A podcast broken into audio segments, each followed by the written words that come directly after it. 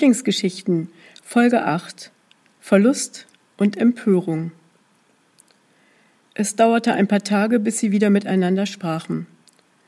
Denn auf dem Festland angekommen, verloren sie sich kurzfristig aus den Augen.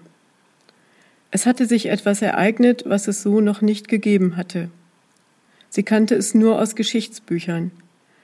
Etwas überspülte das Land wie eine große Welle, aber nicht nur ihr Land, sondern alle umliegenden auch. Nein, eigentlich muss man sagen, die ganze Welt. Menschen erkrankten, erst in China, aber das hatte man in Europa nicht so ernst genommen, doch dann in Italien und dort starben in diesen Tagen viele Menschen. Sie hatte auf der Insel schon davon gehört. Termine waren abgesagt worden, Veranstaltungen fanden nicht statt.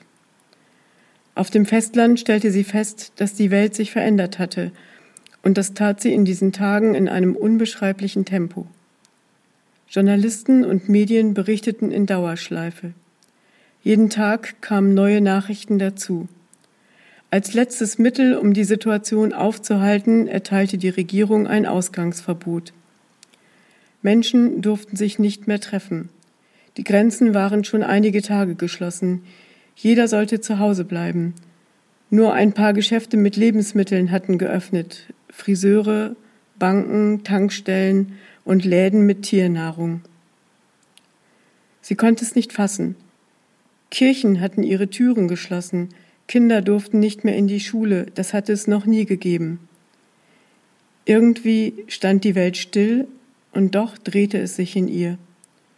Leute entwickelten Konzepte für alle Gelegenheiten. Es sollte doch weitergehen. Es müsste doch irgendwie weitergehen. Aber niemand wusste wie. Und es gab sie auch jetzt, die Mutmacher, die Hoffnungsträgerinnen, die Lebensstraßenmusikanten. Eigentlich war sie auch so jemand, aber sie kam einfach nicht klar. Und genau in dieser Zeit, in der sie nicht klarkam, hatte Gott sie in diesem Getümmel aus den Augen verloren. In einer Nacht konnte sie nicht einschlafen vor Furcht und Sorge. Sie erinnerte sich an die Tage mit Gott auf der Insel. Es ist immer dasselbe, stöhnte sie. Wenn man dich braucht, bist du nicht da. Sie war empört. Es war so schön mit Gott gewesen und sie hatte sich so an ihn gewöhnt, aber er war nicht da und sie brauchte ihn in diesem Moment. Sie verstand ihn nicht.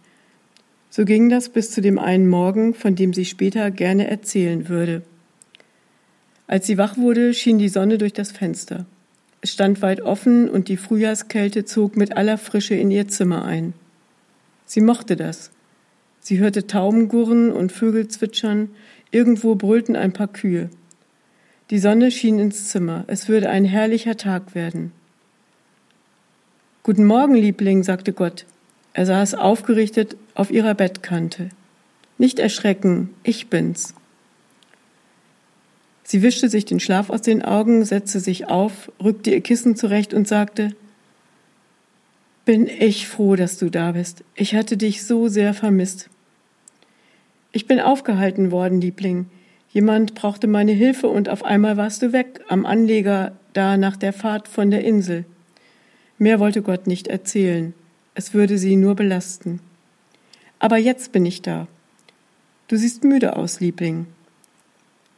Sie überlegte, was sie sagen sollte. Morgens war einfach nicht ihre Zeit. Die Woche ohne dich, stammelte sie. Ich habe es kaum ausgehalten.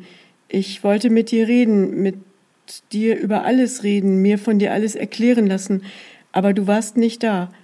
Weißt du, wie ich mich gefühlt habe? Gott nickte, aber er sagte nichts. Er hatte alles in dieser Woche gehört, jedes einzelne Wort von ihr. Doch für diesen Moment wollte er schweigen. Ich hab dich vermisst, sagte sie. Unsere Gespräche. Wir waren doch so gut unterwegs auf der Insel. Weißt du noch, der Rettungswagen, du hast es großartig gelöst, das Problem. Und ich dachte, dieses hier schaffst du auch, wenn du da gewesen wärst. Gott wusste, dass es ein langes Gespräch werden würde und fragte, soll ich uns einen Kaffee machen, Liebling? Dann können wir über manches reden. Kaffee im Bett? Das wäre wunderbar. Hast du denn Zeit heute? Sie zog die Decke bis an die Nasenspitze, weil es doch etwas kalt in dem Zimmer geworden war. Ich habe immer Zeit. Heute für dich. Gott stand auf. Kannst du vielleicht das Fenster schließen, bevor du in die Küche gehst? fragte sie. Sie sah Gott hinterher, als er die Treppe herunterging, und sie dachte, dieser Tag hat schon einmal gut begonnen.